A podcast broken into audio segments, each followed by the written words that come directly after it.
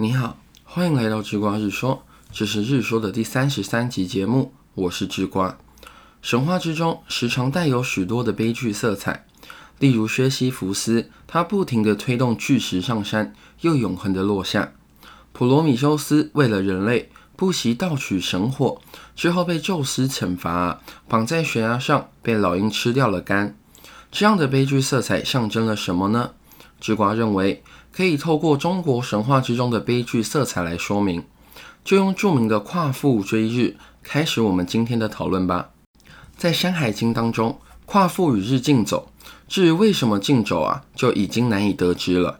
但想必啊，夸父与日竞走的行为和薛西弗斯的神话一样，是一种没有办法达成的痛苦，而这其中啊，就有很浓厚的徒劳的意味。就像你今天知道某件事情你难以改变。甚至永远无法改变，改变的过程还充满了痛苦。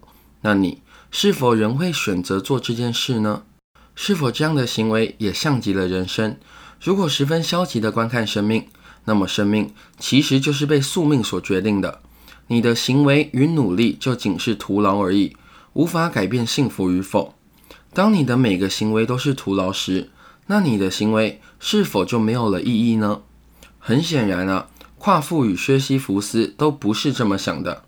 夸父与太阳竞走的行为持续到他生命的最后，这实际上啊透露出人类对于事物的执着与达到目的的渴望。那种对于理想的坚持啊，是即使知道徒劳的道路挡在前面，仍然会奋不顾身的去选择闯一闯。所以从本质上来说，薛西弗斯与夸父追日都是在说明徒劳与理想的伟大。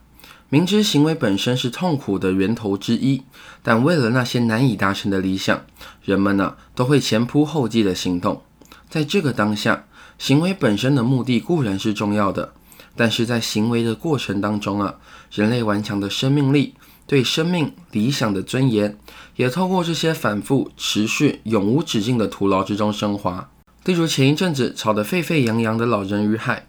故事的结局啊，的确是最后老人拖着一个残缺的马铃鱼骨回去而已。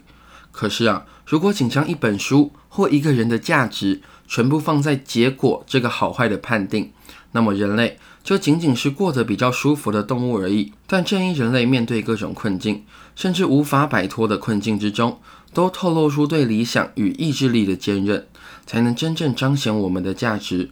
这样的人生是悲剧的。但同时也是富足的，所以啊，神话之中的悲剧色彩其意义就诞生了，赞扬人类本身的价值，在明知困难的道路之上，表现出无所畏惧的生命力以及对于理想的追求。